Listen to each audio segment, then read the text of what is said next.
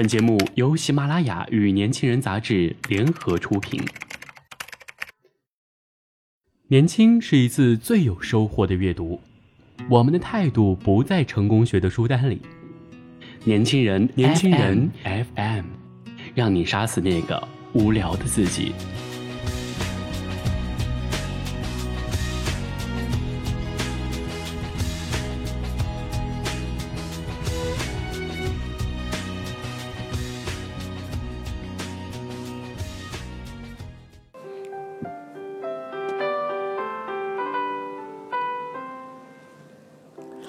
欢迎收听《年轻人夜读》节目。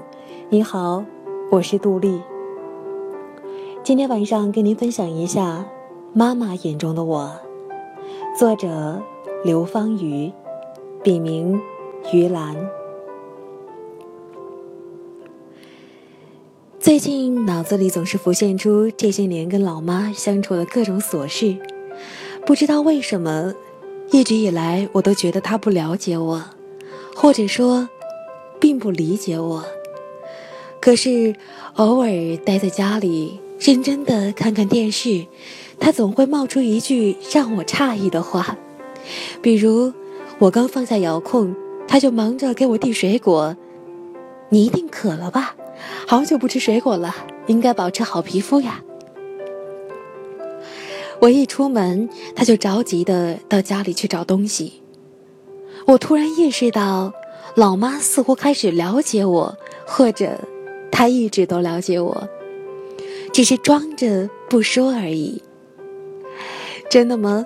一次，她特别认真的告诉我，她可以用三本书来概括我，我不由自主的笑了。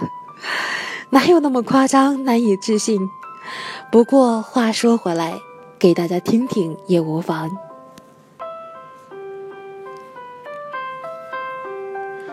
第一本《穆斯林的葬礼》，主人公虽然不是回回，却做着和回回一样的事情，稳住基业，守住家庭。这个和我很相似。虽然不是个乖孩子，但每日还是乖乖的上课，乖乖的上班，乖乖的收拾家，乖乖的遛狗，乖乖的去超市，乖乖的孝敬爸妈。其实，内心深处的我，并不安于现状，有自己的小理想，有自己的大思想。从不穿高跟鞋，老妈说，快三十的人了，眼瞅着就老了，现在不穿，过几年就没那个精力穿了。年轻的心态稍纵即逝。我说。不能穿，咱就不穿呗，这有啥？又不是不能吃饭，不能喝水，没那么严重。一个人的好心态与外在的打扮毫不相干。偶尔涂个红唇儿，戴上我的大墨镜，去书店美美的扫一圈，然后累得跟狗一样把书扛回来，也觉得身体是累的，心却像小马一样奔腾不息。虽然心里住了小怪兽，但是爸妈就喜欢你安静的坐着，安静的听着。我想这有什么难？不就是安静吗？那就不听朋克了，不听二人转了，听听邓丽君，学学淑女，这样总可以了吧？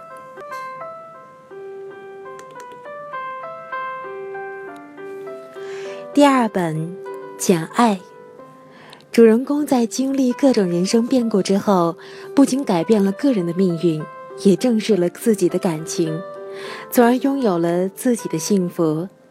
他的这种不论世事如何变迁都坚守爱情的信念，和我这个老大不小的八五后对爱情失望但仍走在路上的心态，是多么的遥相呼应。不求开始如何美好，只求结局不要太糟。虽错愕，但仍坚信爱情会到来的。不要太着急，等一等也很好。老妈说了，不相亲不怕后悔吗？我说再等等吧。没有患难与共的爱情，哪来真正的幸福？老妈说，你心可真大啊。我说了，咱小老百姓干不了什么轰轰烈烈的大事儿，但是爱情总得大点吧，不然这辈子就在乏味的日子里虚度了。年轻的时候没有一点深刻的回忆，到老了拿什么跟小辈儿炫耀啊？谁也不希望自己的外婆一生啥壮举也没有，到老了得说你，我那外婆除了脾气臭，做菜手艺臭，真没什么了。这年月自己没啥大本事，小辈也不把你放眼里，你就只能在他们鄙夷的目光中一天天的老去。人嘛。总得坚持点什么，哪怕只是爱情也好。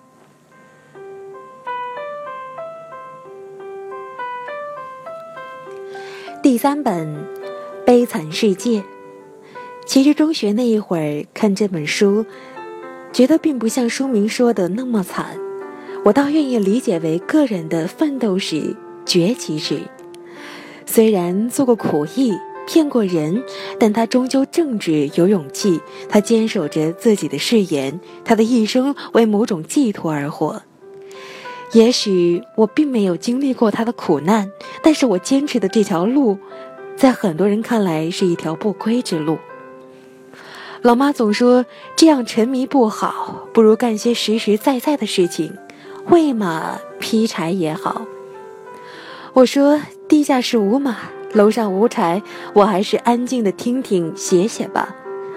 很多时候，我总说这个难那个苦，老妈说年纪轻轻的哪来那么多苦。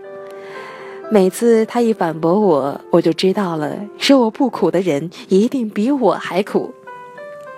是呀，他拉扯着我们长大，又是工作又是带娃，能不苦吗？是很苦，哪像老爸，每天一下班烧两个小菜，烫壶小酒，百事无忧。我想话也不能这么说，每个人都有各自的苦吧，只是老爸习惯了苦中作乐而已。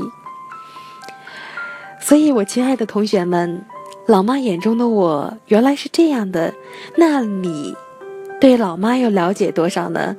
她的理想是什么？爱好是什么？我们是不是应该去努力的发现一点呢？不能光是知道他爱吃啥、爱穿啥，要做永远他的小棉袄，哪怕只是一副棉手套也很好。